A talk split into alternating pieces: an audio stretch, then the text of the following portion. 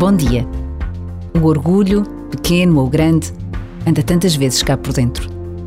Umas vezes faz-nos falar mais alto, coloca-nos num pedestal feito por nós próprios.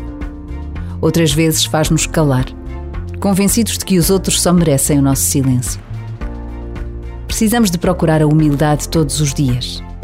Aquela humildade que nos faz encontrar as palavras certas e os silêncios bons por vezes, basta a pausa de um minuto para nos decidirmos fazer aquele exame de consciência que é capaz de nos levar mais longe, mais perto de Deus.